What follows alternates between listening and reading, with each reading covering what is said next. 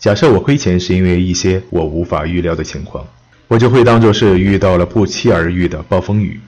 从出生到死亡，我们的人生不过是一场赌博而已。我们又不可能未卜先知，事先做好防御，因此，即便是遇到了某些情况，我也不会觉得懊恼。这是本章节开头部分的一段话。在杰西的投机生涯中，有很多客观因素导致了他的亏损，即使是在操作完全正确的时候，就像是一场不期而遇的暴风雨。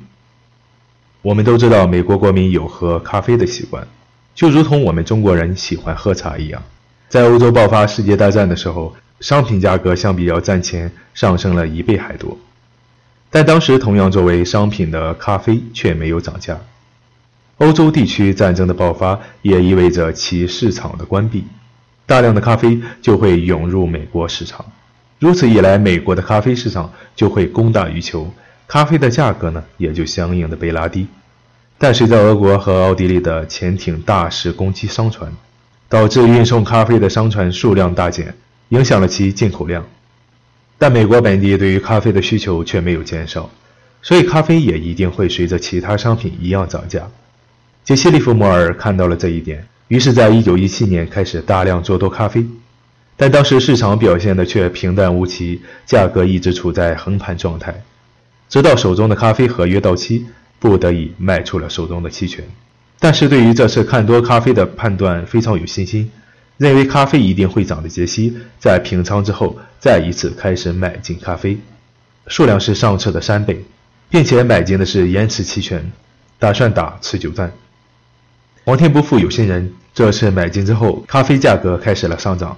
但命运好像给杰西开了一个天大的玩笑。杰西持有的合约都是来自咖啡烘焙商，并且多数来自德国公司。咖啡自巴西买进，想要运到美国，但却发现当时已经没有运输的船只。一方面是巴西的咖啡不断到港，一方面则是美国咖啡市场的价格不断下跌，所以只能开始做空，把大量的咖啡卖给了杰西。如果是正常情况下，杰西在这次的交易中能轻松斩获几百万美元的利润，但是烘焙商们察觉不对后，却想出了一个办法来逃避此次的责任。他们到战时工业部的价格管理部门告了杰西一状，说杰西正在垄断咖啡市场，哄抬物价，在没有调查的情况下就将咖啡市场停市了，而杰西也只能卖出手中的合约，几百万美元就如同煮熟的鸭子插上翅膀飞走了。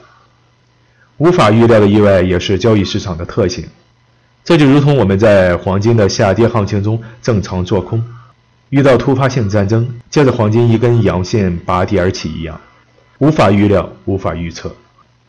环顾以往的行情，这种突发性的事件并不少见，可能直接会抹掉你的账面利润，甚至是让你惨亏。而这也是我们反复强调止损的重要原因之一。